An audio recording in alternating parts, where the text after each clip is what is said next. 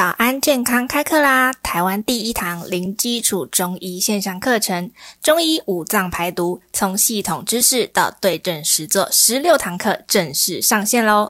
为你邀请到的是三伏贴教母庄雅慧中医师，首度线上课程指导示范，教你从外在环境、内在情绪到饮食，全面掌握疾病成因，还有丰富的实作内容，从穴位按摩、药膳茶饮。热敷、刮痧到庄医师独创的居家安全药草温灸法，一次学会。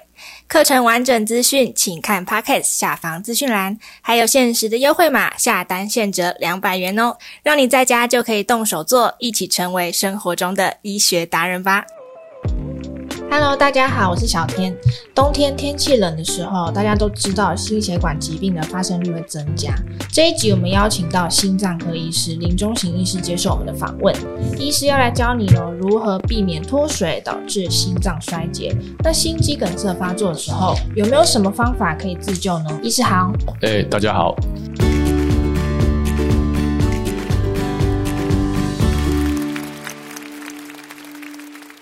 医师，嗯，以您的经验来说，天气热的状况之下，真的心肌梗塞的病人也比较多吗？天气太冷或太热，心肌梗塞的病人真的都会变得比较多。哦、嗯，它就是一个极端值。极端值，对。嗯，那到底是为什么？嗯、天气热的时候。好，大家目前的共识是这样子，因为天气热的时候，这个可能容易流汗，嗯，会脱水，那血液会变得比较粘稠。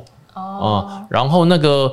温度不管太热或太冷，都会导致血管的，尤其太热的时候，血管会这个收缩或舒张的过度啊，主要是舒张过度，那就会导致你原本有的一些不稳定的斑块，在气候升降之下，就很容易产生破裂。那血管斑块破裂就产生血块，嗯，所以热天其实也是会增加心肌梗塞的机会的，也是有这方面的工位的研究。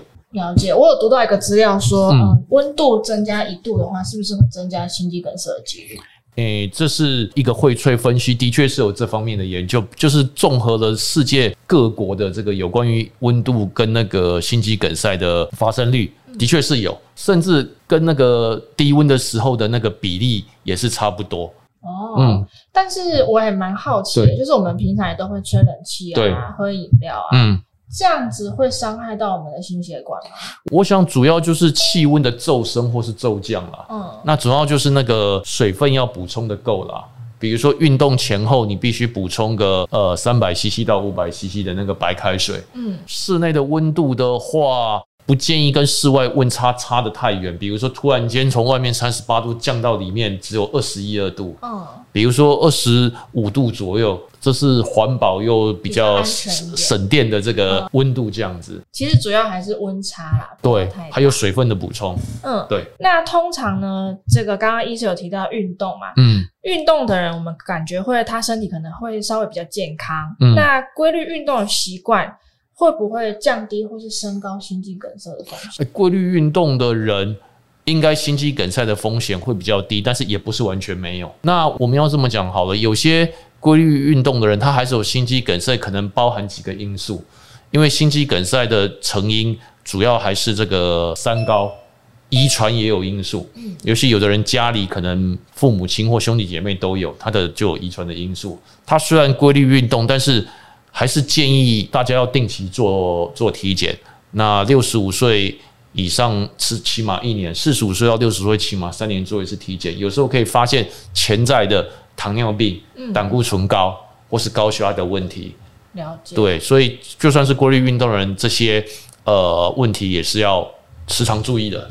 了解。那、嗯、其实我们会有这个疑问，很大一部分的原因是我们有时候看到新闻，嗯，会说，哎、欸，某某人呢在运动的过程中心肌梗塞，嗯。嗯所以会让我们觉得说，哎，是不是因为跟运动有关系？那其实是不是也要小心？是比如说天气太热，流汗太多，水分补充不够。有些经常是他平常的运动强度并没有到这么高，嗯啊，突然之间为了参加比赛，就把运动强度突然瞬间提高，那可能也会造成心血管的负荷。嗯，哎，所以从事运动比赛，我想还是循序渐进，甚至要找寻合适的这个。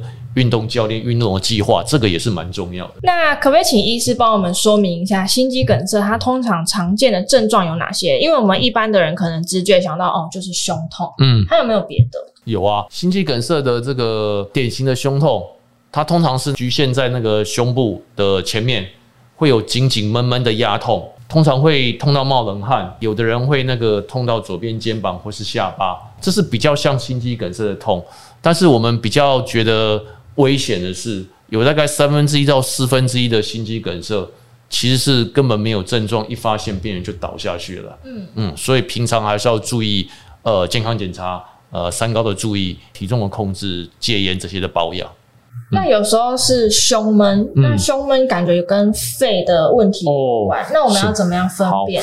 这个如果是专业医生角度的话，我们再问的详细一点。哦，比如说胸闷的话，胸闷呃肺的问题，假设肺炎的痛，通常会伴随着咳嗽、有痰。或是他是深呼吸的时候会痛，那这是比较跟肺会有相关的，或是他就会发烧这样。那另外一个常被搞混的就是，比如说胃食道逆流，嗯，胃食道逆流通常它也是会胸闷，但是它通常会跟那个吃东西有关系。哦，比如说就像广告演的一样，喝咖啡、吃甜食之后，它就会闷起来。嗯，当然这也许需要医生专业详细去问病人才会知道。了解，所以其实我们自己分辨还是有点点困难。对对，如果有问题的话，还是找医生是比较安全的。的嗯，好，那其实呢，气温升高会让血管扩张，那如果流汗，身体的水分蒸发，就有可能让血液变得浓稠，那动脉阻塞的几率就会比较高。那严重的话，还有可能会导致心肌梗塞，就是这样子的原理哦。如果喜欢我们这一集的早安健康 Podcast，记得订阅我们，然后留下你的五星好评。还有其他想听的内容，也可以留言告诉我们哟。这一集呢，我们邀请到的是心脏内科医师林中行医师接受我们的访问。好，那医师问题来了，当我们真的感觉到诶心脏有点不舒服，怀疑说是不是心肌梗塞？到底会不会有哪一些自救的 SOP？因为很多文章都这样子在教导我们。那医师的观点来说的话，怎么看？因为心肌梗塞是极为危险的状况，嗯、极度有可能在短时间之内，病人就会产生严重的病化，甚至休克死亡。如果出现了我们之前讲过的紧压感、冒冷汗、痛到下巴、痛到这边的时候，我的建议是，您就尽快坐下休息。然后请旁边的人赶快打一一九，因为某些对，因为某些药物或是某些氧气的使用，我想一般人在家里难以自己决定。这个时候最快的方法还是让专业的医师来赶快做治疗，是比较尽快送医是比较重要的。嗯，有一些民众会看文章说，哦，赶快要准备那个舌下片，嗯、就是含着。嗯，这个医师有推荐吗？我想舌下片这个东西应该是说。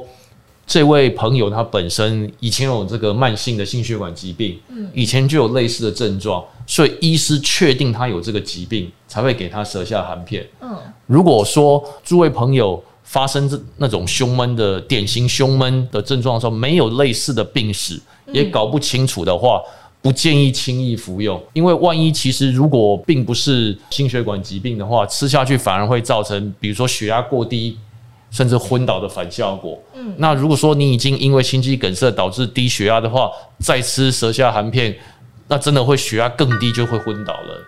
所以我不建议搞不清楚自己病史的人轻易的服用舌下含片，还是赶快找专业医师诊断最重要。好，那其实心肌梗塞呢，它是有复发率的，对不对？因为它一年之内再次心肌梗塞的几率是不是还不算低啊？如果因为心肌梗塞摆了支架的话。看那个治疗方式的不同，嗯，大概百分之五到百分之三十血管再阻塞的机会都是有可能的。哦，那通常我们医师会建议怎么样去预防它？好，对于曾经发生过心肌梗塞的病人，嗯，那第一件事情绝对就是三高要控制好，包括血三高就是血糖、血压、血脂肪，一定要遵照医师的医嘱，不管是饮食的调整、运动，还有药物都要好好吃。嗯，那另外一个最重要的就是一定要戒烟。哦，而且是一根都不可以抽，因为即使你每天只抽一根烟，都会对心血管疾病造成伤害。那另外一件事就是说，适度的运动、复健也是蛮重要的，所以就是方方面面都必须要俱到。好，那希望医师刚刚讲的这些预防心肌梗塞的好习惯，大家都要记下来喽。那今天呢，我们谢谢医师来接受我们的访问，谢谢医师，谢谢。那节目我们就下次再见喽，拜拜。